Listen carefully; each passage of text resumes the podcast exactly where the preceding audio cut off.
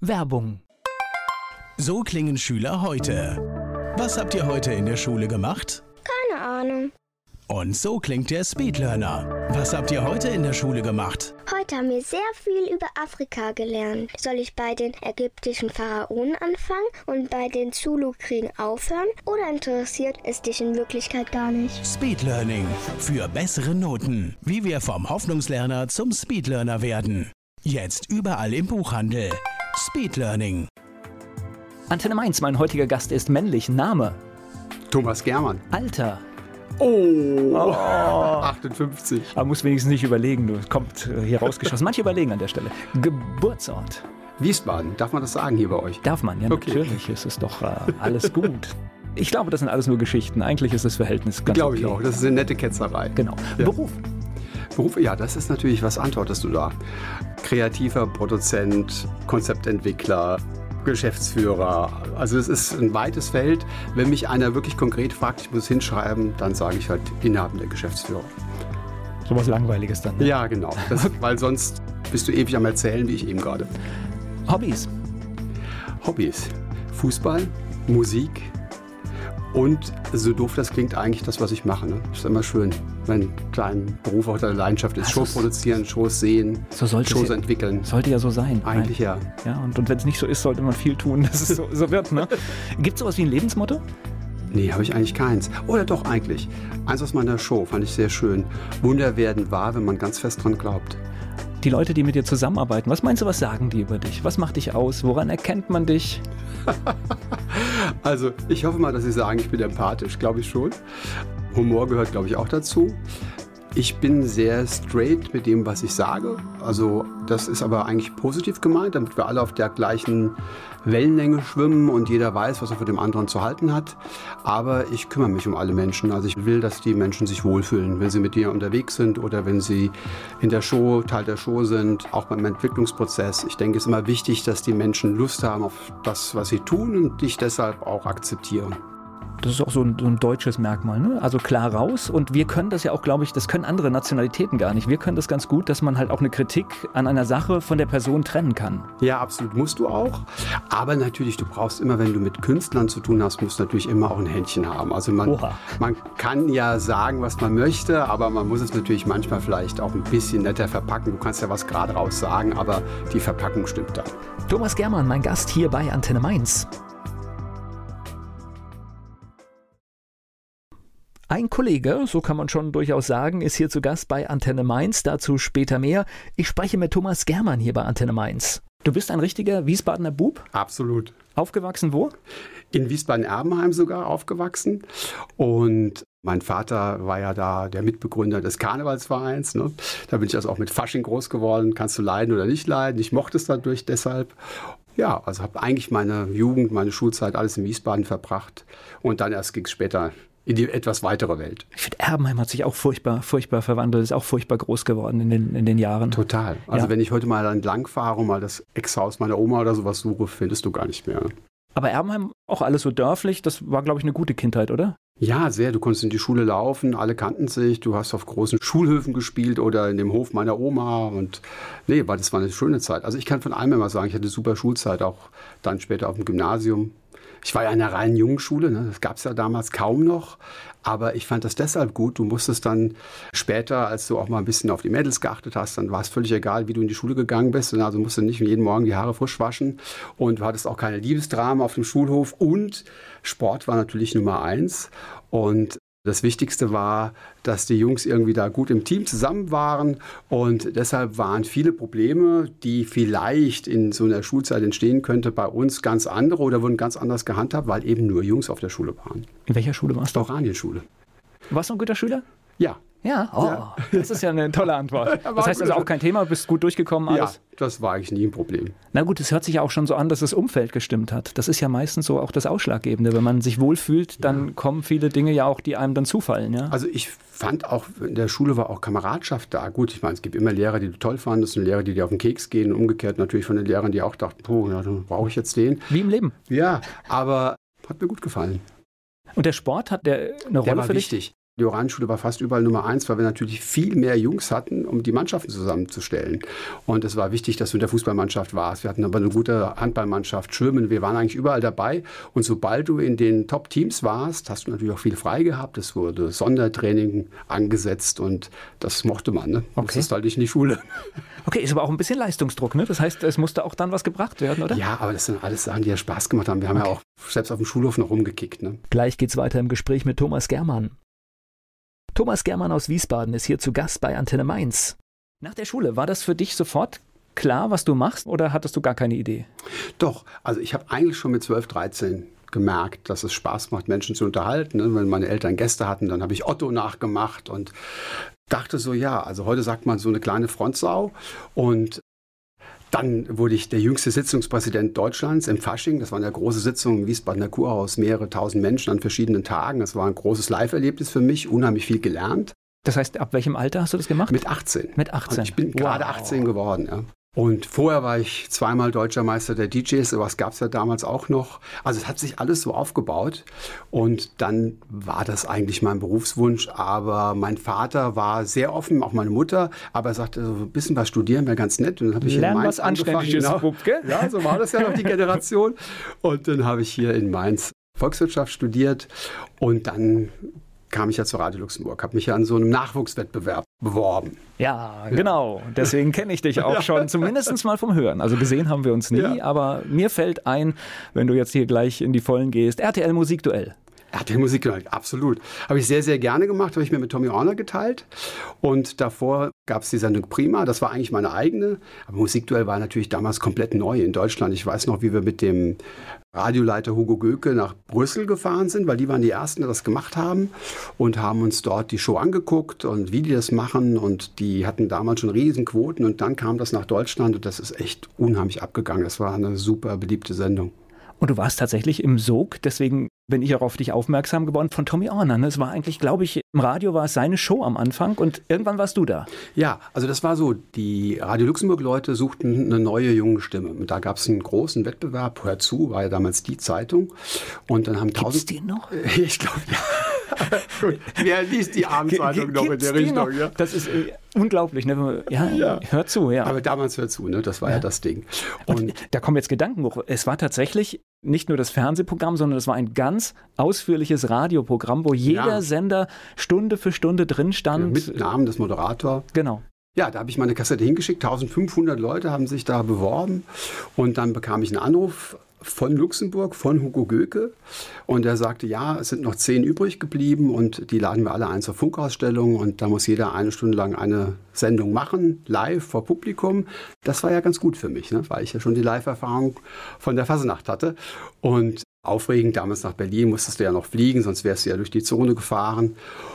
Und dann auch das gemacht und dann kam wieder der Anruf, ja, also sieht so aus, als ob Sie gewonnen hätten, kommen Sie doch mal nach Luxemburg, wir machen mal eine richtige Probesendung. Und dann war ich zwei Tage in Luxemburg und dann hieß es ja, wollen Sie zu uns kommen? Und dann sagte ich gerne, aber ich würde gerne eine Ausbildung zu Ende machen. Und dann habe ich dort ein Volontariat angetreten. Also ich war eigentlich der einzige Moderator in Luxemburg, der parallel ein Volontariat gemacht hat. Und das war die Zeit, da kam auch Tommy Orner, Olaf Pestler kam noch dazu. Und dann wurden die Sendungen neu verteilt und dann habe ich schon eine eigene Sendung bekommen. Prima hieß die, von 14 bis 15 Uhr. Selbst entwickelt, selbst die Redaktion leiten dürfen. Und die Anschlusssendung war Musikduell. Und Tommy war halt unheimlich oft weg zu Dreharbeiten. Und dann hast du die gerade weitergemacht. Bist du gerade sitzen geblieben, hast Musikduell noch weitergemacht. War schön. Und manchmal, wenn Achim auch noch krank wurde, dann kam hinterher auch noch Ententanz. Ne? Also dann hast du auch mal vier Stunden gesendet. Man merkt, es war damals furchtbar kreativ, was man für Namen erfunden ja, hat und was man für Sendungen gemacht hat.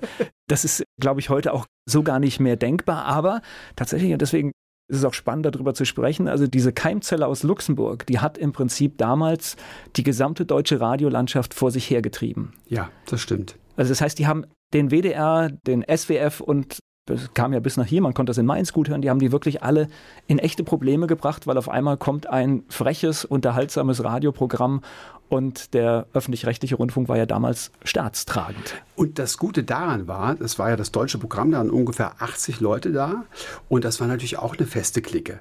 Weil du musstest dich ja in Luxemburg zurechtfinden und du hast den ganzen Tag zusammen irgendwie in der Redaktion verbracht und da war Hans-Werner Olm war da, Harald Schmidt war da, Herbert Feuerstein war so, da. Hugo Egon Balder war, Hugo ich. Egon Balder, genau, ja. ja. Und da kannst du dir vorstellen, was da los war und wie man versucht hat, äh, Sendeformen zu entwickeln. Ne? Dann waren noch die alten Radiogrößen wie Pützenbacher, Helga Guiton, die auch tolle Stimmen hatten und wirklich auch den Sender mit geprägt haben. Und das alles wurde zusammengefügt und du hast eigentlich jeden Tag Spaß gehabt, weil du eine verrückte Truppe um dich rum hast und kannst ja kaum heute irgendwo hingehen, wo du nicht weißt, ach guck mal, da war doch der von früher, ne, der Michael Haas und Patrick Lühn, also du kannst ja stundenlang Namen aufzählen. Ja klar, du und hast immer überall findest, jemanden, findest ja, du einen, ne, der damals da war, ja. Gleich geht's weiter im Gespräch mit Thomas Germann. Heute produziert er Musicals für Kinder. Früher war er auch beim Radio aktiv. Ich spreche gerade mit Thomas Germann über seine Zeit bei Radio Luxemburg. Der Eindruck damals für mich als Hörer, als radiofaszinierter Hörer war, da wurde Natürlich, da gab es eine gewisse Struktur, aber es klang furchtbar improvisiert an manchen Stellen, auch wo du gemerkt hast, da ist dir gerade erst was eingefallen und es wurde gemacht. Ja, das war so eine Mischung. Ne? Also es gab so eine Vorgabe, die Vorgabe solltest du leben, im Sinne von, in der Stunde wollen wir das machen und in den zwei Stunden wollen wir das machen. Aber du hattest schon eine große Freiheit. Ist natürlich auch viel passiert. Also meine allererste Sendung, ich habe eigentlich gedacht, ich werde gefeuert.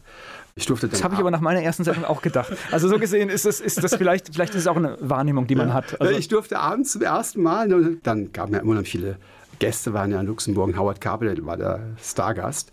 Und ich habe die Sendung schön vorbereitet und hatte alles in meinem Kästchen. Und das Kästchen habe ich aber in der Büro vergessen. Also musste ich wieder zurückrennen und renne wieder Richtung Studio. Sommer, die Fenster standen offen und oben lief dann hier ist Radio Luxemburg. Und dann dachte ich, na gut, der Techniker wird jetzt hoffentlich eine Platte spielen. Macht er aber nicht. Mikro auf. Ja, mein Name ist Howard Carpendale ich sitze jetzt hier und eigentlich sollte interviewt werden, ist aber keiner da. Mache ich selbst. Ja. so, ich war dann nach der zweiten Platte da und dann klingelte natürlich, ne, so blinkte das Telefon. Mein Chef Hugo Gülke, Herr Germann, wo waren Sie eigentlich? Aber gut, das hat, glaube ich, jeder so Geschichten. Ne? Ja, ich glaube, das gehört auch dazu. Auf der anderen Seite, wir können heute darüber reden. Wäre das ja. jetzt normal gelaufen, das Interview, wäre das nur ein Interview mit Howard Carpendale gewesen. Und das, was du meintest, das macht Luxemburg immer ein bisschen aus. Ne? Du hast es natürlich hinterher schön auffangen können. Howard hat gelacht, du hast gelacht, die Hörer haben angerufen und die empfanden das ja auch gar nicht als Panne, die empfanden das als lustig. Und solche Sachen sind ja oft passiert. Was war das Besondere? War das, weil es aus Luxemburg kam, weil die waren ja, glaube ich, in irgendwie auch eine Villa oder was das ja. war? Was war das Entscheidende? Warum, warum war das damals so? Du hattest wirklich das Gefühl, du bist in so einer Enklave und kannst ein Programm gestalten, das ja damals nahezu ganz Deutschland gehört hat, auch über die Mittelwelle noch.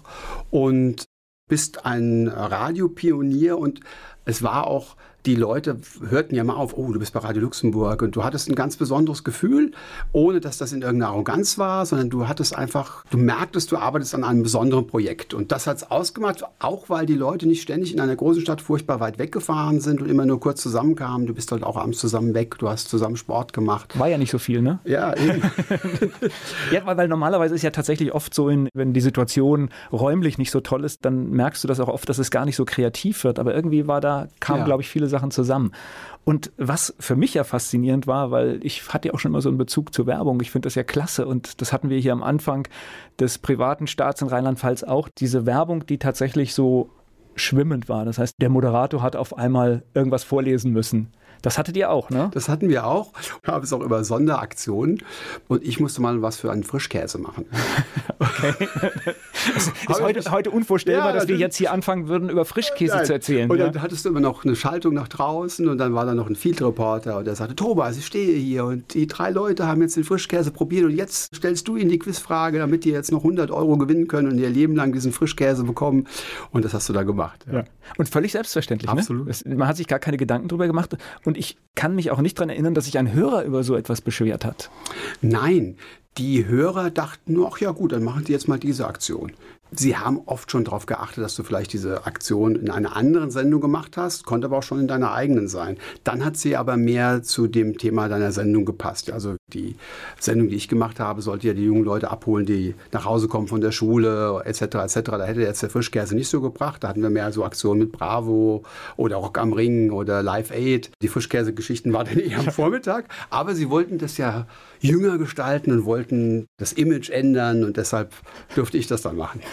schon, schon, ja gut, aber auf der anderen Hat Seite. Hat ganz gut geschmeckt, der Käse. Aber war doch eine tolle Chance. Das sind ja Sachen, also sie kommen so nicht mehr wieder. Nein, du hast alles gemacht. Du hast die Interviews geführt, du durftest irgendwo hinfliegen, um solche Interviews zu machen. Dann kamen die teilweise mit Privatjet nach Luxemburg, weil es ja der Sender war. Dann hast du die Interviews geschnitten, dann hast du die Redaktion mit deinen Freunden eigentlich zusammen gemacht. Und dann bist du mittags zur Sendung rübergestiefelt und ich mochte das immer, vor allem im Herbst, wenn es dann auch während der Sendung so langsam dunkel wurde und du da in diesem Studio saßt. Ja, es war eigentlich immer eine besondere Atmosphäre. Also es war eine tolle, ganz prägende Zeit und die hat eigentlich meine ganze Zukunft bestimmt. Wie lange warst du in Luxemburg? Da war ich fünf Jahre. Fünf Jahre, das ist eine lange Zeit. Für Medien ist es ja schon fast eine kleine Ewigkeit. Eine lange Zeit. Was ist danach gekommen? Dann bin ich zu SWF 3 gegangen, hieß ja damals noch SWF 3. Oha. Ja, war ein Kulturschock für mich, muss ich echt sagen. Ja. Die Menschen waren da sehr nett, habe viele Leute kennengelernt, die ich mochte, von Anke Engelke über Stefanie Tücking, das hat schon Spaß gemacht, aber es war eine ganz andere Form vom Radio und man hat sich schon gefragt, warum haben sie jetzt eigentlich einen Privatmann geholt, weil du hattest eher das Gefühl so in der Sendeleitung, dass das ja eigentlich gar nicht so gewollt ist, weil man ja auf eine andere Art von Radio gesetzt hat und ja, das habe ich so, glaube ich, eineinhalb Jahre gemacht.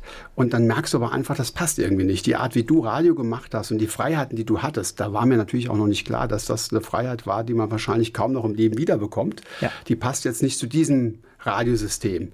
Und dann waren ja zwischenzeitlich andere weitergegangen zu HR3 zum Beispiel. Und dann habe ich da einen Anruf bekommen und dann bin ich da hingegangen und sehr gerne auch und muss sagen, das war eine gute Mischung. Okay. Gute Mischung zwischen dem Privaten und den Öffentlich-Rechtlichen. Deswegen war ich da sehr gerne, habe mich da wohl gefühlt. Und gleich geht's weiter im Gespräch mit Thomas Germann. Thomas Germann, ein echter Wiesbadener, ist hier zu Gast bei Antenne Mainz und wir sprechen gerade über das Radio. Wobei, also wie gesagt, ich habe ja auch einige öffentlich-rechtliche Erfahrungen gemacht und ich habe immer festgestellt, ich habe mich schwer getan, weil tatsächlich dort es wird dann doch sehr viel verwaltet. Absolut. Das kannst du sagen. Also dieses Verhältnis stimmt halt nicht. Ja. Das heißt, du machst ja dort, ich sag mal, du machst ein tolles Produkt, du hast tolle Möglichkeiten und diese Konzentration über was, ich hatte da Erlebnisse, wenn du Diskussionen hast, die drehten sich eigentlich gar nicht um das, was du machen willst, sondern das waren so interner Kram, wo ich denke, Leute.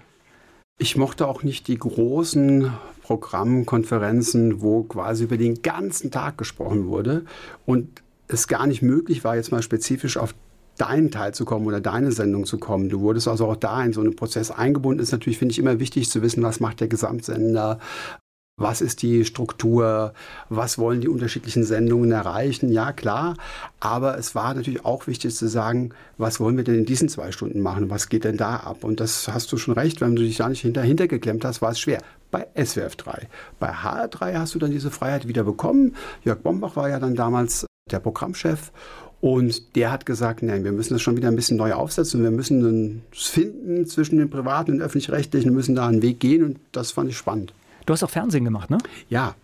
Mein ehemaliger Chef von Radio Luxemburg wurde ja dann Unterhaltungschef beim WDR und sagte, so, jetzt machen wir nochmal eine neue Sendung zusammen. Wir wollen was machen gegen MTV und Viva. Und dann kam ich mit einer Idee zu einer Sendung, die hieß Hitclip.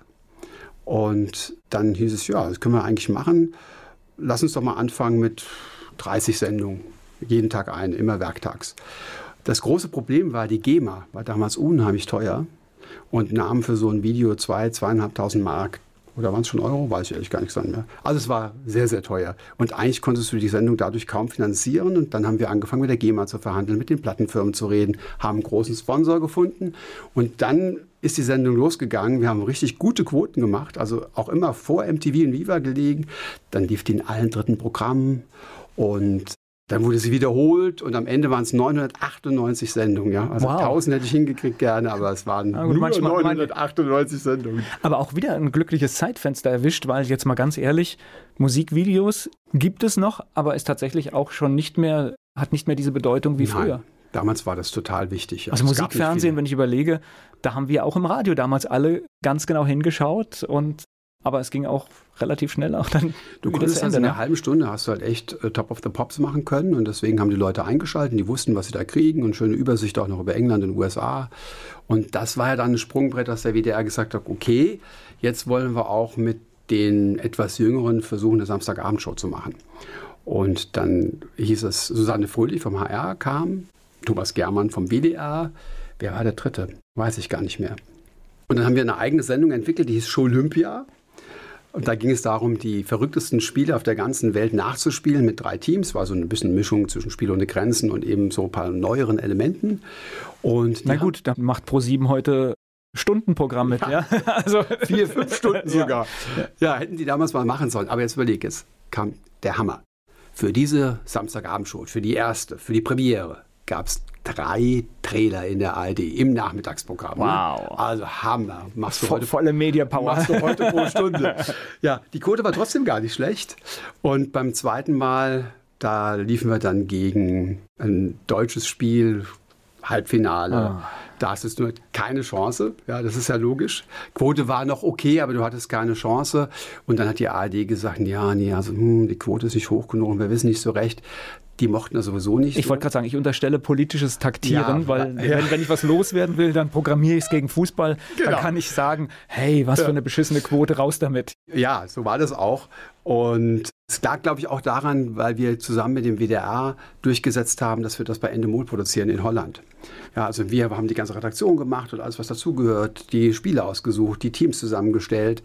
Aber technisch musste das jemand anderer machen. Das war Endemol und die waren wirklich ganz oben damals. War riesig interessant, aber eigentlich war die ARD noch nicht so weit. Und dann ich denke, es war auch eine Kostenfrage wahrscheinlich, ne? wenn du Budget hast. Also ich meine, Endemol ist ja wie man gutes Fernsehen günstig macht, ich glaube, es gibt wenig gute Adressen. Ja, es wäre viel teurer gewesen, in Deutschland das zu machen. Und der WDR wollte es auch technisch gar nicht riskieren.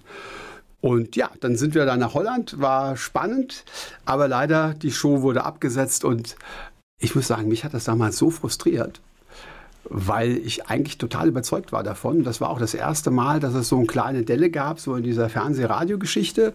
Und ich habe dann im Anfall von verdammt der Mist alles weggeschmissen, was ich an Kassetten, an Videos, oh, an. Mann! Ja, heutzutage natürlich völlig verblödet, ne? Wenn meine Tochter mich fragt, du spiel doch mal was von damals vor, sag ich. Hast du schon mal bei YouTube geguckt, ob es noch irgendwelche Schnipsel gibt? Das eine oder andere gibt es noch, okay. ja. Und auch der WDR hat mir noch mal was geschickt. Aber so die ganzen Radiosendungen, die du so für dich mitgeschnitten hattest und so, ne, die kriegst du natürlich heute nicht mehr. Aber okay. Ich habe noch so ein paar Schätze bei mir und wobei ich muss echt sagen, ich kann viele Sachen nicht mehr hören. Ja, das ist so. Weil wenn das dann irgendwie 25 Jahre her ist, dann denkst du auch, boah, das ist gar nicht, das bin ich ja, nicht. Die ganze Art und Weise, wie du dann dich auch im Fernsehen, wie du dich angezogen hast oder wie du gestanden hast, wie du gegangen bist, das ist natürlich alles, würdest du heute ganz anders Schlimm, machen, logischerweise. Ja? Aber damals war es halt genau richtig. Ja, klar. Ja? Und ist auch interessant, so den Prozess zu verfolgen. Also das, was ich noch habe oder was mir manchmal noch jemand schickt, auch über Facebook oder so, das ist dann immer ganz spannend zu sehen. War das dann der Knackpunkt zu sagen, hier ist jetzt Schluss? Also ich hatte parallel sowieso schon eine weitere Firma gegründet, die viel Industrieproduktion gemacht haben. Denn du wirst ja dann oft als Moderator angesprochen, möchtest du nicht auch ein Firmen-Event moderieren? Und das habe ich gemacht, hat auch meistens Spaß gemacht. Und dann hatte ich aber irgendwie das Gefühl, Mensch, du, das ist aber teilweise langweilig, was die hier machen. Und dann kommst du mit den Menschen ins Gespräch und dann sagst du, ich hätte da mal eine Idee, wie man vielleicht anders machen könnte. Und dann fingen wir an, Shows für Industriegeschichten zu produzieren. Und das wurde immer größer und das war fast dann zu dem Zeitpunkt parallel. Und die Fernsehgeschichte, als sie aufgehört hat, war das eigentlich fast wieder ein Glück für die Industriegeschichte, weil die hat so viel Zeit gezogen. Und dann hattest du ja auch Präsentationen und wir haben dann IAA gemacht und für Adidas neue Produkte vorgestellt in Orlando. Und dann ging das eine das andere über. Und du hast es gar nicht so richtig gemerkt und dann war auch der Fernsehschmerz relativ schnell vergessen. Ja, das ist ja auch eine gewisse Unabhängigkeit. Das heißt, ja. in dem Moment, wo ich ein zweites Standbein habe, was ja auch im Medienbereich sogar tatsächlich, wenn man an explodierter Stelle ist, gar nicht so schlecht ist, wenn man nicht davon abhängig ist. Ja, das ja. stimmt. Und es kam natürlich dazu, wir hatten noch zwei, drei Fernsehideen, bloß das war die große Zeit von Grundy, von Endemol. Die kamen ja nicht zu der ARD und haben gesagt, guck mal, ich habe hier ein nettes Konzept, so könnte das sein, so könnte vielleicht das Bühnenbild aussehen, sondern die kamen auf dem fertigen Piloten. Da hattest du als Produzent sowieso keine Chance, es sei denn, du nimmst richtig, richtig viel Geld in die Hand. Und da dachte ich, nö, da setze ich lieber auf die Industriekarte. Ja klar, und in den, gerade in den 90ern waren natürlich auch die aufkommenden Privatsender, die waren natürlich schnell in der Umsetzung. Ja. Also das heißt Idee und gut, machen wir. Und auch schnell wieder im Rausnehmen. Ja, das ist heute noch so. Das ja, klar. auch vor. Gleich geht's weiter im Gespräch mit Thomas Germann. Thomas Germann aus Wiesbaden. Radio, Fernsehen hat er gemacht und ist aktiv mit seiner Produktionsfirma. Er ist hier zu Gast bei Antenne Mainz. Das heißt, du warst dann schon beruflich eher Geschäftsführer, eher jemand, der Ideen macht, also im Prinzip so Gesamtkonzepte macht. Ja, wobei ich immer geschaut habe, dass der ganze kaufmännische Teil, da habe ich natürlich ein wichtiges Auge drauf gehabt, klar, weil hast ja nicht umsonst Volkswirtschaft studiert. Aber das habe ich schon versucht abzugeben, habe ich auch gute Partner gehabt. Mich hat immer mehr der Part interessiert, in dem du Konzepte entwickelt hast, in dem du die Präsentation dafür gemacht hast und das Ganze umgesetzt hast. Das war immer das, was mich am meisten interessiert hat. Und da war der Schwerpunkt in Wiesbaden? Die Firma war in Wiesbaden, aber gemacht haben wir das eigentlich europaweit, wenn nicht sogar weltweit teilweise. Was machst du denn heute? Dann wieder parallel sich entwickelt, haben wir gedacht, okay, Industrie ist schön, aber du bist natürlich immer von einem Auftraggeber abhängig. Ja? Was ist eigentlich unser USP, sagt man ja heute. Und das ist Show produzieren. Und Fernsehshows, habe ich ja gerade erzählt, das war ein bisschen schwieriger, bis du diese Piloten hattest. Und dann bin ich mit meiner Tochter in zwei, drei so Family Musicals gegangen. Und wieder der Effekt, ah, gut, das war nett gemacht, aber kann man das nicht auch besser machen? Okay. Ja, also das war zumindest der Ansatz. Ich glaube, es ist auch geglückt. Und dann haben wir gesagt, nee, wir produzieren ein eigenes Musical für Families. Das spielt auch immer am Nachmittag und es tourt durch Deutschland. Und dann haben wir als erstes Cinderella uns genommen als Thema. Und das hat fast zwei Jahre gedauert, bis wir das entwickelt hatten, bis du die Musik hattest, bis du das Buch hattest, bis du die ganzen Rechte dir gesichert hattest und dann auch überlegt hast, wie machst du das, bis der Cast zusammengestellt war. Und dann sind wir fünf Spielzeiten, also immer eine das andere Jahr, sind wir auf Tour gewesen mit der Produktion und jetzt sind wir schon an der nächsten. Das ist ja verrückt. Das heißt im Prinzip ein Nachmittag mit der Tochter im Musical verändert dann eine komplette Ausrichtung? Auf einmal, ne? Ja. Ja, weil du auch wieder gemerkt hast, dass du eigentlich jetzt das Heft mehr in der Hand hast zumindest all die Entscheidungsprozesse, die zu der eigentlichen Show führen. Aber dann geht es natürlich los. Du musst ja auf Tour gehen und wir waren dann bei ein, zwei Veranstaltern, aber da waren wir ja neu im Geschäft. Und die Veranstalter fanden das sehr, sehr interessant. Aber die Verträge, die sie uns vorgelegt haben, das war dann doch eher so, dass du gedacht hast, naja, also dann versuche ich das doch lieber selbst. Haben wir auch gemacht. Dann lernst du viel auf der ersten Tour. Ne? Warum ja. du, warum, wo spielst, wie lange, wie viele Shows, wie lange du in der Stadt bleibst. Also da haben wir dann doch ein bisschen draufgelegt. Ich sagen, Lehrgeld, also ja, im wahrsten Sinne des Wortes. Also Lernen ist ja. nicht nur Lernen von praktischen Dingen, sondern es kostet auch Geld. Wir hatten Glück, die Show kam gut an, ja? die Kritiken waren gut, die Karten waren gut verkauft, aber wir waren zu teuer unterwegs. Und das haben wir dann in den nächsten Jahren besser gemacht und da sind wir jetzt auf dem Stand, wir haben im Moment die Recht an Hexe Lilly und das ist das Musical, das wir augenblicklich vorbereiten. Wahnsinn. Also jetzt gerade Events ist, glaube ich, so auch Königsklasse, weil da wartet keiner auf euch, ne? Also in jeder Stadt musst du dich versuchen durchzusetzen und du buchst ja die Hallen zwei, drei Jahre im Voraus teilweise. Sonst kriegst du die richtigen, wichtigen Hallen gar nicht. Und Vorbuchen bedeutet Risiko, ne? Absolut. Du musst das vorfinanzieren. Du musst natürlich nicht gleich bezahlen. Wenn du öfter kommst, dann wissen sie schon, dass du das vielleicht ordentlich machst und dann gibt es Zahlungstermine, aber es ist schon sehr, sehr, sehr viel Geld, was du vorinvestierst, um so eine Show auf Tour zu bringen. Und dann kann es natürlich passieren, dass auf einmal heißt, guck mal, in die Stadt kommt auch Disney on Ice. Da denkst du, verdammter Mist. Ah, hallo. Jetzt, jetzt, haben sie auch noch Frozen dabei und schon hast du da einen kleinen Einbruch im Ticketverkauf. Das ist so ein bisschen risky, das macht dich auch so ein bisschen unruhig, wenn du auf Tour bist. Aber das haben wir Gott sei Dank alles ganz gut durchgestanden. Das ist, weil ist Familienbudget und wahrscheinlich ist das auch nicht unendlich. Das heißt, wenn eine Familie irgendeine ja. Veranstaltung geht, wenn sie in einer war, dann kommt sie nicht 14 Tage später nochmal. Ja, das okay. ist halt einfach so. Meistens bist du mit ein oder zwei Kindern unterwegs, dann ist vielleicht der Vater dabei oder die Oma ist mit dabei, wobei das immer cool ist. Ne? Die Oma, die ist immer diejenige, die die Kinder am meisten einlädt und äh, noch alles Mögliche für die Kids kauft. Aber es ist klar, die können sich nicht so viele Sachen auf einmal leisten. Deswegen mochten wir mal nie in der Stadt spielen, wo Tabaluga war. Weil das ist nur wirklich die okay. Champions League. Und der Peter, der kriegt sie alle und der ist dann ja mit fünf Shows in der Stadt und dann hat er 50.000 Zuschauer allein damit, dann ist es schwer, nochmal 2.000 oder 3.000 Zuschauer für dich zu generieren. Das ist natürlich auch riesig aufgeladen schon, ne? das Tabaluga, weil die Nummer funktioniert ja schon, ich weiß ja. gar nicht, 30 Jahre, ich, keine Ahnung, die war ja schon, da war, war ich ja noch klein, da ja, funktioniert ja. die schon. Und irgendwie. dann ist auch in jeder Fernsehshow dann und in jeder Radiosendung, da kann ja überall sein Ding, Produkt vorstellen, da kannst du ja gar nicht mithalten. Ja. Das glaube ich. Thomas Germann, mein Gast hier bei Antenne Mainz. Thomas Germann aus Wiesbaden produziert Musicals für Kinder und ist mein Gast hier bei Antenne Mainz. Das heißt, man plant, kann man denn sowas planen? Guckst du, dass Mitbewerber unterwegs sind? Das ist natürlich so, je länger du im Geschäft bist, desto mehr hörst du, desto mehr kennst du die Menschen, die diese Shows machen oder die Technikfirmen, die diese Shows machen und dann machst du die Ohren weit auf und dann bekommst du das schon mit. Manchmal stimmst du dich auch ab, dass man sagt, okay, dann geh du doch im Frühjahr und ich gehe im Herbst. Das passiert halt logischerweise nicht so oft, weil du bist letztendlich Mitbewerber. Aber ja, das lernt man schon, sich in dem Feld zu bewegen und dann kann man das einigermaßen planen, aber du bist nie vor Überraschung gefeilt so ein Ding wie Hexe Lilly, wenn ich das jetzt überlege, das heißt, das fängt an, man kauft die Rechte, so fängt es an? Ja, also da war es jetzt so speziell bei Hexe Lilly, das schreibt der Knister und dann habe ich mich gemeldet bei seinem Anwalt und der sagt, ja, ruf mal Knister an.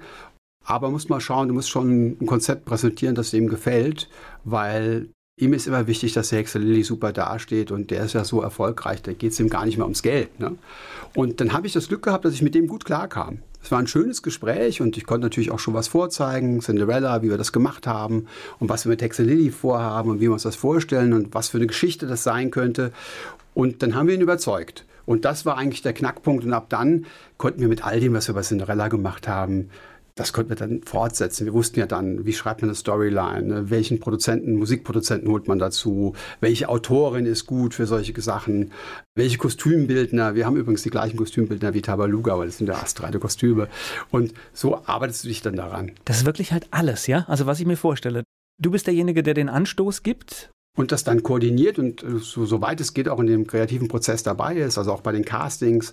Ja, wir haben einen amerikanischen Regisseur, mit dem macht das auch viel Spaß. Und dann sitzt du da mit vier, fünf Leuten und dann musst, suchst du bestimmte Rollen, die müssen optisch stimmen, die müssen stimmlich passen. Die Amerikaner haben das Musical-Feeling oder was? Absolut. Ja, okay. Ja, das ist die haben das. Und der unterrichtet auch in München in der August-Everdingen-Universität, ist selbst doch ein gefragter Musical-Mann und das ist total hilfreich. Die gehen einfach ganz anders ran. Und ich finde es immer so wie ein super Fußballtrainer. Wenn du jemand hast, der für den Cast einfach was darstellt, dann nehmen die ihm das ganz anders ab. Der zieht die ganz anders mit rein in so ein Ding. Es ist super interessant, wie sich so eine Produktion entwickelt. Also das heißt, es muss alles koordiniert werden, es muss ein Buch geschrieben werden, das hast du schon gesagt, die Kostüme und Musik. Und dann fangt ihr an, irgendwo zu proben, ja. zu machen? Meistens so vier, fünf Wochen. Das ist schon relativ kurz eigentlich, weil die Show dauert ja auch fast zwei Stunden. Und am Ende der Probe spielen wir meistens eine öffentliche Generalprobe, da verkaufen wir auch Tickets und dann eine Woche später startet die Tour und dann bist du drei, vier, fünf Monate durch Deutschland unterwegs, Österreich, Schweiz auch, also alles, was deutschsprachig ist. Ja, aber immer nur am Wochenende, also Donnerstag, Freitag, Samstag, Sonntag. Das heißt, es ist auch Familienzeit, ne? Ja, genau. Riesenlogistik, alle wieder weg, alle wieder hin. Wo kommen die her? Die machen natürlich auch dann Montag, Dienstag, Mittwoch noch was anderes und dann fällt der Flieger aus und ist er rechtzeitig da und dann streikt die Bahn und also du hast eigentlich während der Tour hast du schon ein ständiges Chaos, das koordiniert werden muss. Also bei mir rattert jetzt nur, ich habe das mal mitgekriegt in Niedernhausen in dem Musical-Theater, wenn da irgendwas Gutes lief, es gab immer eine A- und eine B-Besetzung. Mhm. Das heißt, auf sowas müsst ihr auch vorbereitet sein, wenn jetzt ja. die Hexe Lilly das keine Stimme mehr hat, dann ja. ja. braucht ihr eine zweite. Genau. Haben wir bei Cinderella auch schon so gemacht. Es ist immer so, es gibt immer eine Position im Cast, so wird das Buch meistens auch geschrieben. Also zum Beispiel bei Cinderella, deren beste Freundin ist die Maus. Und die Maus ist eigentlich von der Körpergröße, von der Stimmanlage und auch vom Aussehen sehr stark, natürlich nachher mit dem Kostüm verändert, aber das ist eigentlich die zweite Position für Cinderella. Und wenn was passiert, dann spielt die das. wir haben immer zwei, drei okay. Backups eigentlich dabei und die tauschen sich dann durch und dann können immer zwei gleichzeitig krank werden. Ab dann wird es schwierig. Ne? Dann musst du von außen jemanden dazu holen, aber das ist dann riesenumständlich. Und das heißt, diese zweite Rolle, wenn jetzt die erste Besetzung krank ist, fliegt dann die Maus raus oder, oder nein, nein, habt ihr die, die Maus, Maus, auch wieder besetzt? Genau. Du okay. hast ein, du hast ein äh, rotierendes also System. Genau. Okay. Zwei Leute sind immer dabei, die an dem Tag nicht spielen. Ja. ja. Und dann, wenn jemand krank wird, dann hast du so ein Dominosystem, der geht raus, der geht rein. Und natürlich, damit die beiden nicht frustriert sind, wie beim Ersatzspieler im Fußball, spielen die auch ab und zu, wenn niemand krank ist. Ne? Die müssen ja an ihre Rollen gewöhnt bleiben und klar, die wollen auch motiviert bleiben. Ich wollte gerade sagen, wenn das ja. eine gewisse Zeit unterwegs ist und du spielst es nie, dann ist irgendwann, glaube ich, wenn du dann doch spielen musst, nicht Kannst gut. Kannst du es nicht mehr, außerdem bist du frustriert. Ja, klar, ja. das stimmt schon. Aber wenn jetzt jemand dann sich dann, was weiß ich, ihr seid in irgendeiner Großstadt und dann kommt der Anruf, oh, ich schaff's heute nicht, dann geht aber trotzdem die Panik los, ne? Natürlich. Show is first, ja, und da ist ja auch das amerikanische System. Es geht alles, nichts über die Show, die muss gespielt werden. Die Leute kommen ja auch mit einer Erwartung dahin, die fahren ja teilweise 50, 60, 70 Kilometer, um das zu sehen. Sie haben Geld ausgegeben. Ist vielleicht das Event der Woche oder des Monats, ja? Oder, ja. oder lange, man freut sich lange drauf, ja klar. Du hast ja vorher auch mit Facebook viel Kontakt. Wir machen ja dann auch Zuschaueraktionen. Dann gibt es ja auch Kinder, die im Finale mitspielen dürfen. Das muss ja auch alles vor Ort dann nochmal geprobt werden. Aber toi, toi, toi, es ist noch nie eine Show ausgefallen, aber es war oft sehr, sehr knapp davor. Wenn diese Show unterwegs ist in ganz Deutschland, Österreich, Schweiz war auch dabei? Ja. Aber Schweiz ist kompliziert. Ne? Ja, ich weiß. Bist du da drin bist mit deinem ganzen Gerödel und dann hast du, dann wird der Wagen verplombt. Deswegen gehen wir nicht mehr in die Schweiz. Du hast ja nur Zürich und Bern. Viel mehr Städte kannst du nicht spielen, aber du hast einen Aufwand, als ob du eine halbe Deutschland-Tournee gemacht hast. Nee, du hast ja auch einen Mentalitätswechsel, sobald du in der Schweiz bist. Das ja, ist ja eine völlig. Ist eine, ja, ich mag die Schweizer zwar, aber du musst natürlich. Ja, weißt du. Du musst dich darauf einlassen. Ja, und dann haben wir so den Zauberstab der Fee, den kannst du bei uns im Merchandising kaufen. Der ist natürlich hellblau und steht Cinderella drauf. Und der kostet in Deutschland 5 Euro. Ist eigentlich ein ganz guter Preis. Und dann sind wir in die Schweiz, haben daraus 5 Franken gemacht. War natürlich total blöd, weil wir ungefähr in zehn Minuten ausverkauft waren, weil die Schweizer dachten, ja, ja so günstig, ne? haben wir das noch nie erlebt. Oh, ein Schnäppchen, ja. 12 Franken oder 15 nehmen können, hätten die auch bezahlt. Der Wahnsinn, wie die Preisverhältnisse in der Schweiz sind. Ne? Ja, das ist verrückt. Ja. Essen gehen in der Schweiz. Als Deutscher, das ist echt ein, da kriegst du die Krise. Ja. Da verstehst du einfach das Verhältnis zum Geld. Aber ja. auch in Deutschland, was die Zuschauer ja nicht wissen, so eine Halle, eine gute Halle, kostet eigentlich, wenn da 1500 bis 2000 Leute reinpassen, kostet dich das 15.000 Euro pro Show, alleine die Halle. Ja. Dann kommt noch Strom dazu und dann kommen die Anfahrten und die Hotels und das Essen. Und die GEMA und, die und was alles ja. noch dazugehört, genau. Ja, die GEMA nicht, weil wir haben ja dann das große Recht. Okay. Das haben wir dann auch, ja, das wird, jetzt wird es zu kompliziert für die Zuhörer. Okay. Aber da kannst du natürlich, wenn du das produzierst, dann kaufst du das große Recht und dann gehört das dir und dann musst du das nicht mit der GEMA abrechnen. Also das zumindest mal nicht. Ja. Aber es ist schon eine enorme ja, Verantwortung, dass das alles funktioniert, dass alle bezahlt werden. Und ich glaube, die Zeit, wo man sagt, jetzt gehe ich auf Tour und der Ticketverkauf beginnt irgendwann, das ist, glaube ich, schon auch eine Zitterpartie. Ja, natürlich, weil du sagst, okay, eigentlich habe ich jetzt Platz für 80, 90.000 Menschen in der Zeit der Tour. Und die Tickets müssen natürlich weg. Und du weißt auch genau, erst bei 50, 60.000 ist das dann auch geschäftlich interessant.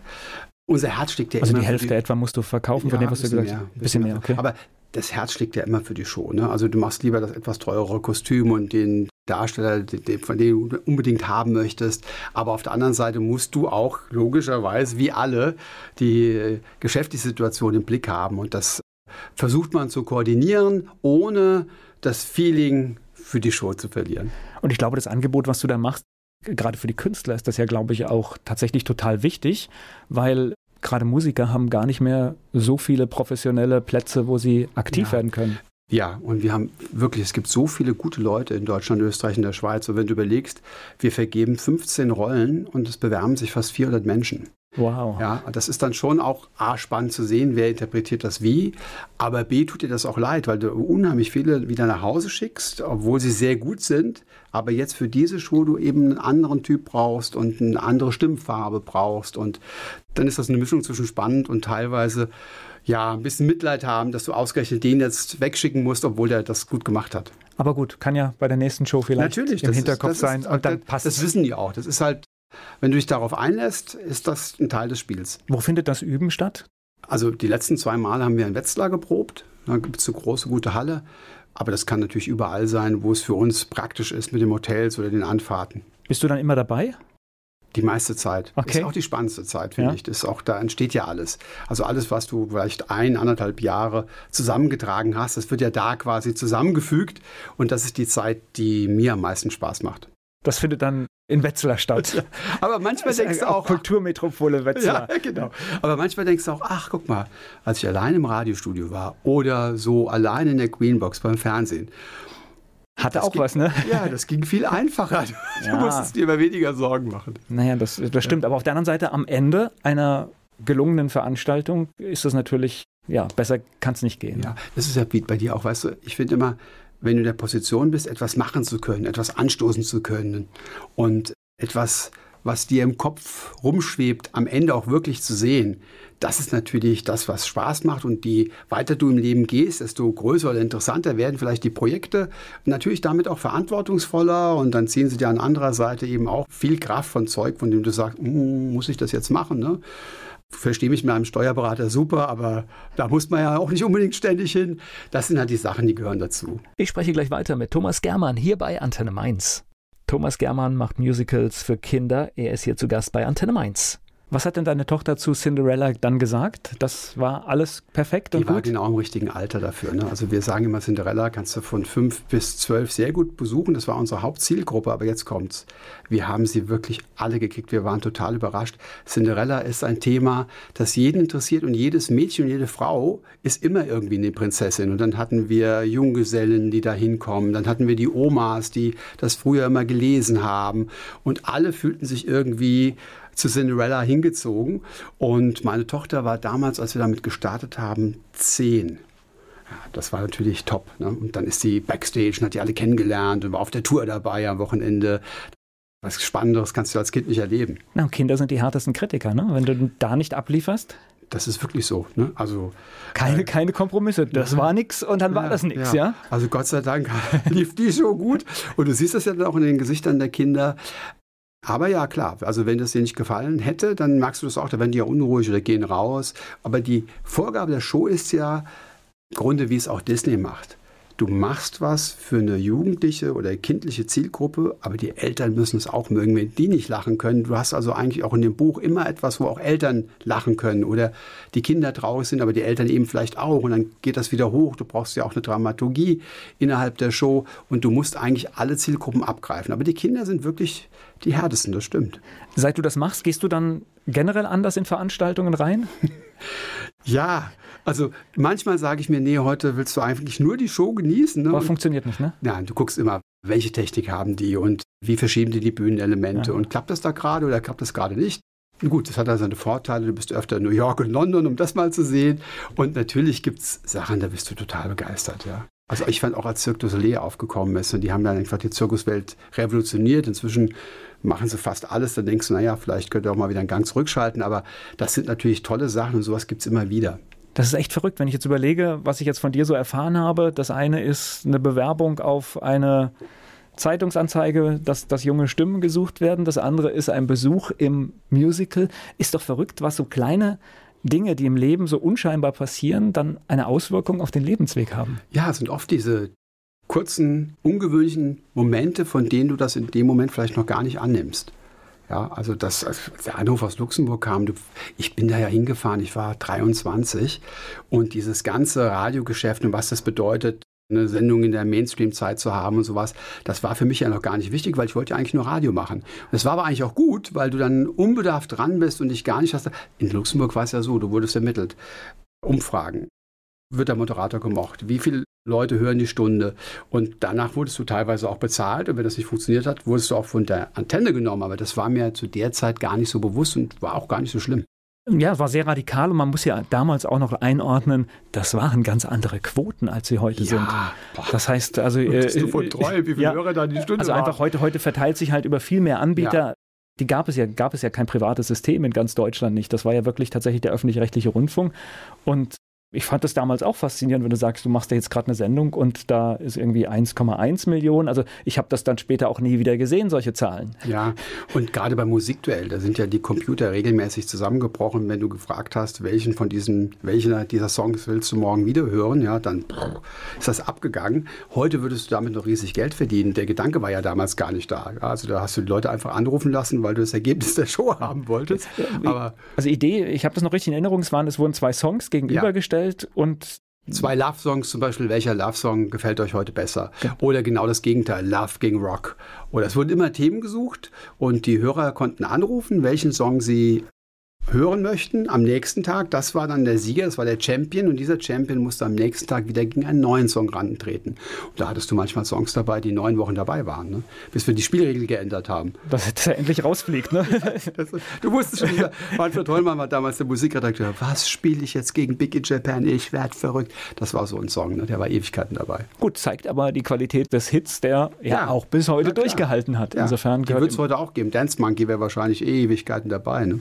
Eine Zeit, die du nicht missen möchtest. Nein, das war die Zeit, die geprägt hat und die mir eigentlich für alles andere das geebnet hat. Machst du heute noch was in Fasnacht? Viel zuschauen, logischerweise, wenn du damit groß geworden bist. Und für den Verein, die Brummer in Abenheim, den mein Vater gegründet hat, da mache ich heute noch das Programm. Zusammen mit Thomas Merz, der das auch ganz lange als Präsident gemacht hat, nach mir.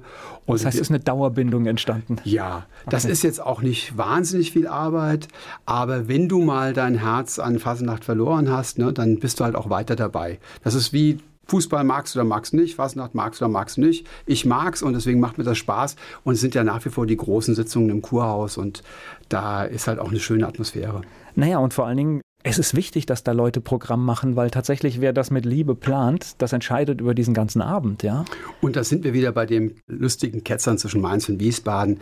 Das ist natürlich da auch, aber wir haben unheimlich viele Leute aus Mainz. Wir haben eigentlich wirklich ein Top-Programm, weil wir uns gut mit diesen Rednern verstehen oder den Gesangsgruppen und dann kommen aber auch welche aus dem Westerwald. Also wir versuchen einfach das so zusammenzubauen, wie wir das für am schönsten halten und achten da nicht drauf, ob es da jetzt irgendeine Vorbehaltsgeschichte gibt. Und ist ja auch nicht so. Die sind ja alle super in Ordnung. Die machen natürlich auch Witze in Mainz über Wiesbaden oder umgekehrt. Da müssen die dann auch mitleben bei der Abmoderation.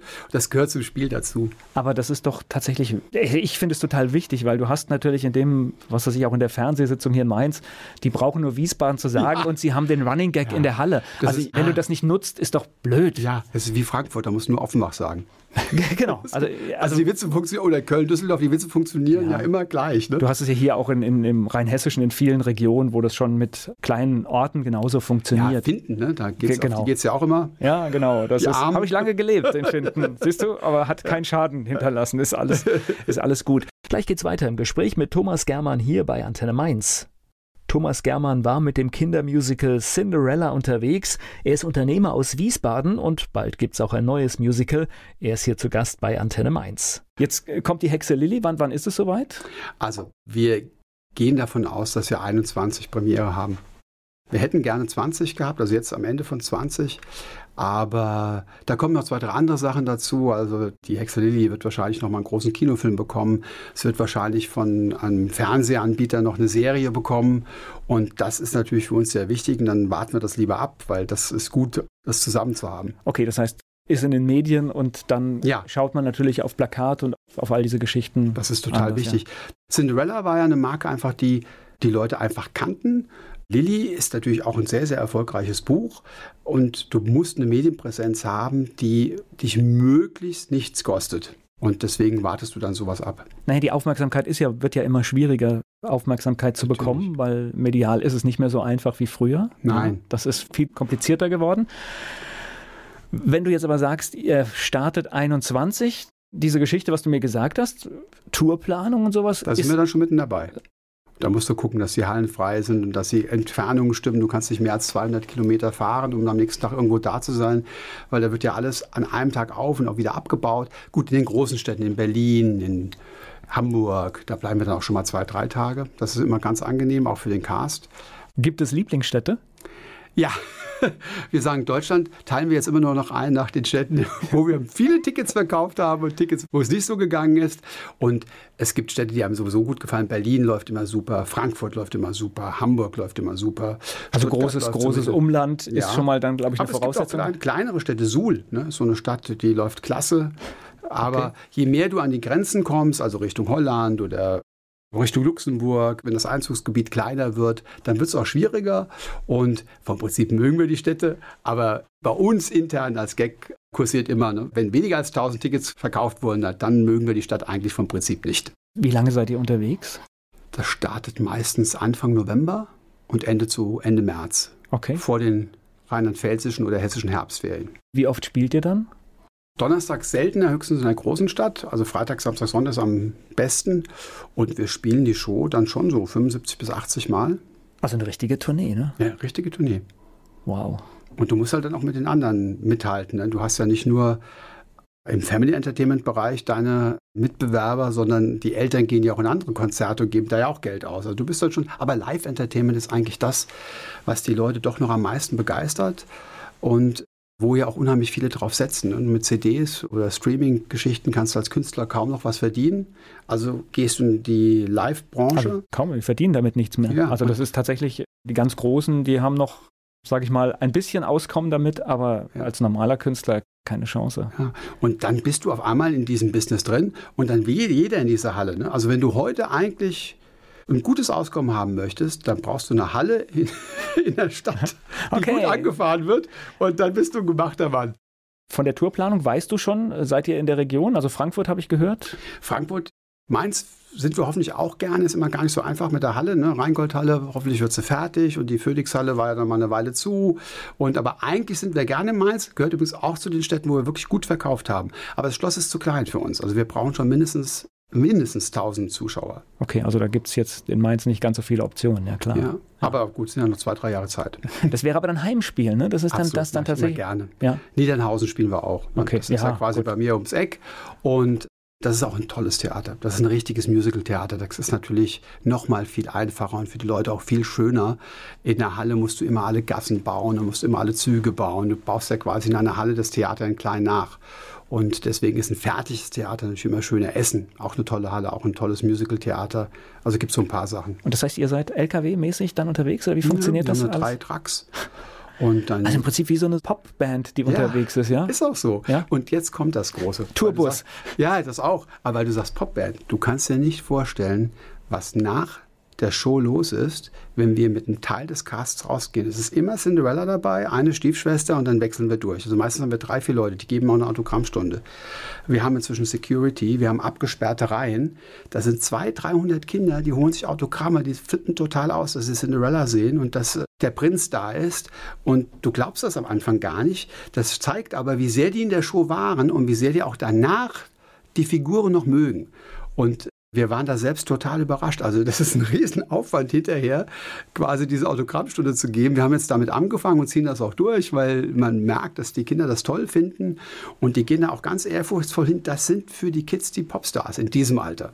Ja, und vor allen Dingen, das beeindruckt mich ja auch, wenn ich bei irgendeinem Künstler war und der danach auch nochmal tatsächlich rauskommt und sich unter das Publikum mischt. Das zeugt ja auch von ja, das ist so eine emotionale Bindung, die du auch mitnimmst, selbst wenn du jetzt nicht mit ihm sprichst, sondern einfach nur siehst, er setzt sich jetzt halt hin und signiert noch Bücher oder sowas. Das Aber der Künstler eben auch. Ja. Der findet das nämlich auch gut. Der kriegt nochmal ein Feedback. Und es ist ja auch interessant, die Kinder sehen die Rollen auch weiter. Also manche gehen auch gar nicht gerne zur Stiefschwester erstmal, ne? weil die ah, ja böse war. war. Böse, okay. Aber am Ende dreht sich das Ganze ja wieder und dann stellen die fest, also auch ist, live ist eine undankbare Rolle im Nachgang. ja. in Ordnung, aber die kriegen mal einen riesen Applaus. Okay. Weil die halt gute Songs haben, ne? weil sie dieses Hin und Her zwischen Böse und ja, und Cinderella hat natürlich auch tolle Love-Songs. Also das ist schon gut. Okay. Das ist ein Pop-Musical. Ne? Also das ist auch ein Unterschied zu, zu den Andrew Lloyd Webber Musicals oder sowas. Wir machen ein echtes Pop-Musical und wir haben auch Popmusikproduzenten. Und das ist auch das, glaube ich, was so ein Stück des Erfolgsgeheimnisses ist. Gleich geht es weiter im Gespräch mit Thomas Germann hier bei Antenne Mainz. Thomas Germann, mein Gast hier bei Antenne Mainz. Wir sprechen über die Produktion von Kindermusicals und wir waren gerade beim Thema Musik. Das heißt also auch Musik wird vorher speziell produziert und ja. durchgemacht, im Studio alles dann erstmal ja, ah. eingesungen. Also die CD, die wird auch unheimlich viel verkauft, weil die Kinder, da wird eine CD noch verkauft, weil die Kinder das als Andenken mitnehmen wollen. Das ist, äh, habe ich tatsächlich auch von vielen Künstlern schon gehört, die auch nicht mehr in den Charts auftauchen. Ich habe vor zwei, drei Jahren hatte ich Purple Schulz hier zu Gast, der auch sagt, äh, er verkauft CDs wie noch nie zuvor in seinem Leben, aber halt nicht über den Handel, sondern äh, er hat ein Konzert, spielt vor 600 Leuten und er sagt, da gehen dann schon mal 100 CDs weg. Ja, und das macht er an jedem Abend. Ja. ja, und er sagt, wenn er das zusammenzählt, dann wäre er eigentlich dauerhaft die ja. Nummer eins in den Charts, ja. Das war auch so ein Lied, das Musikduell lief ohne Ende. Das war, Sie sind dir, meine Tränen, alles, ja. was ich habe, kleine Seen. Ne? Aber siehst mal, wie das, wie das so hängt. Ja. Musik und solche Momente emotional, ja. Schon, Weil schon. er das gut gesungen hat. Das war so ein Lied, das, das hast du irgendwie, das hat die Emotion gekitzelt. Das weißt du ja vorher immer nie. Du versuchst ja so einen Treffer zu landen. Du willst, willst ja in die Emotionen, du willst ja ins Herz der Menschen. Und das, so Songs gibt es halt dann einfach. Und manchmal hat solch ein Künstler Glück Und das hilft ihm sein Leben lang. Wobei, manche wollen das ja dann auch nicht mehr singen. Wir machen das immer so, dass wir immer einen Stargast dabei hatten. Also wir haben zum Beispiel Lucy von Noedels dabei gehabt, die hat die Fee gespielt. Dann hatten wir mal Isabelle Varell, die hat die Fee gespielt. Ist natürlich cool, weil es auch ja. wieder medial natürlich, also da merkt man natürlich den Profi. Ja, Becky Barum hat okay. äh, die Fee gespielt. Und das sind alles wirklich tolle Menschen, die sich unheimlich wohlgefühlt haben.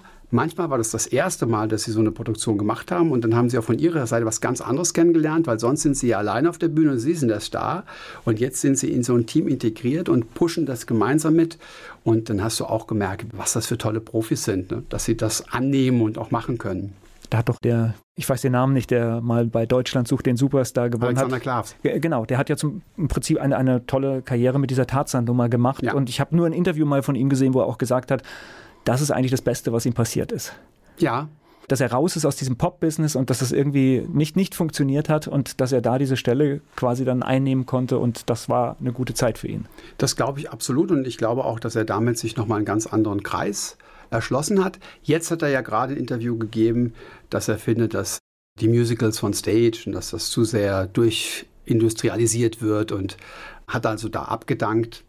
Das ist halt auch immer schade, ne? Aber da weißt du nie, was hinter den Kulissen läuft. Und jetzt manchmal er ja Moderator bei DSDS. Ja, manchmal ist Mundhalten besser. Ja, wenn du eine schöne Zeit hast, das für dich, solltest also, du dich hinterher meckern. Tatsächlich, also wie gesagt, ich habe jetzt ein, es ist länger her, ja. wo er es positiv wahrgenommen hat ja. und ich hatte den Eindruck, es ist echt, aber. Warst du jetzt halt bestimmt auch. Ja. Vielleicht ist er einfach jetzt im Moment enttäuscht, kann ja sein. Und manche Sachen haben halt auch ihre Zeit. Ich wusste jetzt gar nicht, dass er moderiert. Jetzt sind wir mal gespannt, wie er das macht. Ja, werden wir uns vielleicht mal anschauen, genau. Oder vielleicht auch nicht. ja, mal schauen. Also tatsächlich, ich bin kein Freund. Ich fand das am Anfang auch ganz lustig, aber tatsächlich ist es ein Format, das mir nicht gefällt, weil eigentlich geht es sehr um Vorführen. Genau. Und es geht nicht darum, es ist ein Unterhaltungsformat und es ist kein Format, das wirklich einen Superstar da sucht. The Voice bestimmt besser. Ja. Obwohl die natürlich auch schauen, dass sie ihre Geschichten haben, ihre Menschen haben, aber sie machen das schon deutlich. Aber es ist niemand auf der Bühne, der vorgeführt wird. Ja. ja. Und das ist tatsächlich bei Deutschland sucht den Superstar am Anfang natürlich elementar. Und selbst aber auch in den großen Shows geht es darum, Häme auszuschütten. Zumal Castings auch in der Form gar nicht laufen. Ja, da sitzen auch vier, fünf Menschen vom Regisseur über die Musikproduzenten bis zu dem eigentlichen Produzenten, aber es wird mit den Leuten ganz anders umgegangen, viel pfleglicher und Du versuchst auch mit einem Satz zu sagen, warum es vielleicht nichts wird oder die genau. kriegen hinterher eine Mail dazu. Also das echte Leben, das echte Casting läuft eigentlich anders ab. Und vor allen Dingen ist es ja nicht wirklich ein Superstar rausgekommen. Daran sieht man ja eigentlich tatsächlich, ja, ich überlege gerade, wer, ist ein, wer ist ein richtiger Superstar? Ja, Sarah und Pietro Lombardi, die haben es, glaube ich, geschafft. Ne? Haben die es durch ihre Musik geschafft?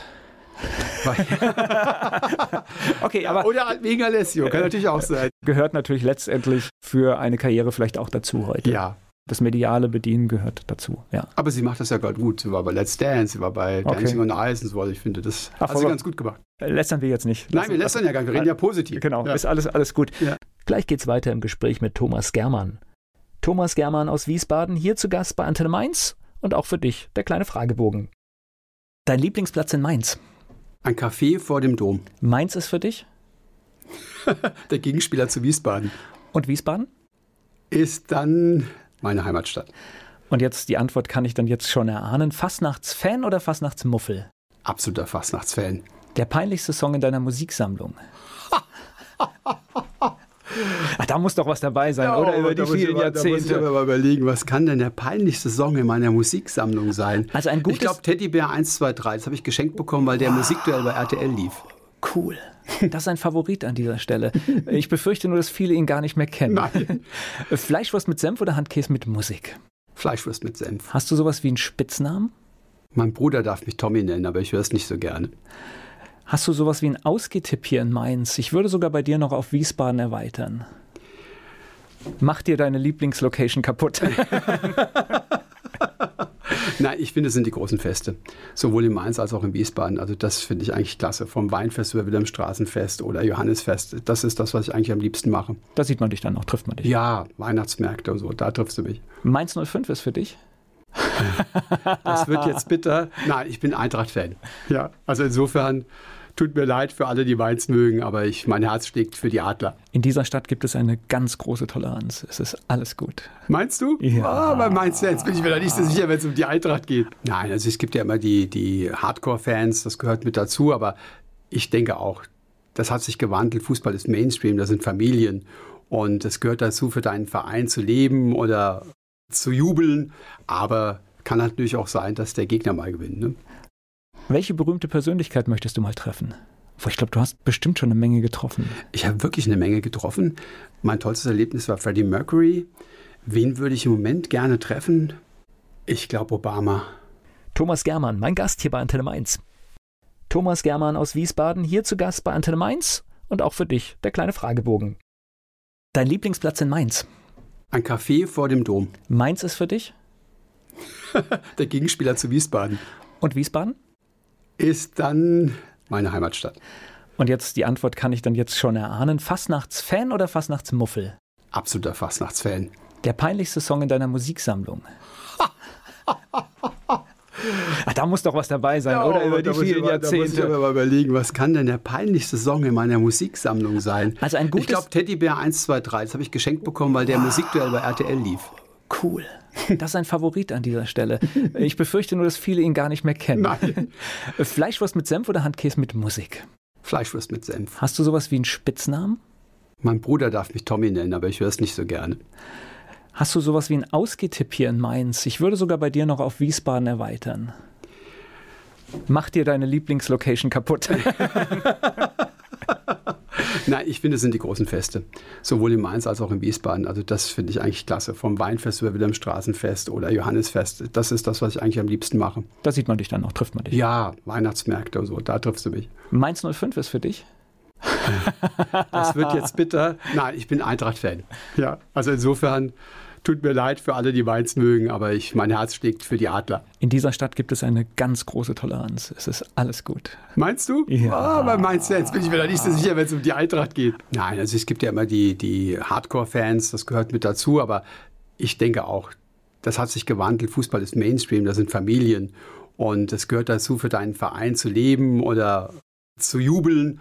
Aber kann natürlich auch sein, dass der Gegner mal gewinnt. Ne? Welche berühmte Persönlichkeit möchtest du mal treffen? Ich glaube, du hast bestimmt schon eine Menge getroffen. Ich habe wirklich eine Menge getroffen. Mein tollstes Erlebnis war Freddie Mercury. Wen würde ich im Moment gerne treffen? Ich glaube Obama. Thomas Germann, mein Gast hier bei Antenne Mainz.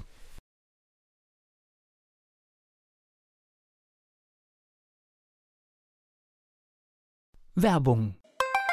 So klingen Schüler heute. Was habt ihr heute in der Schule gemacht? Keine Ahnung. Und so klingt der Speedlearner. Was habt ihr heute in der Schule gemacht? Heute haben wir sehr viel über Afrika gelernt. Soll ich bei den ägyptischen Pharaonen anfangen und bei den Zulu-Kriegen aufhören? Oder interessiert es dich in Wirklichkeit gar nicht? Speedlearning. Für bessere Noten. Wie wir vom Hoffnungslerner zum Speedlearner werden. Jetzt überall im Buchhandel. Speedlearning.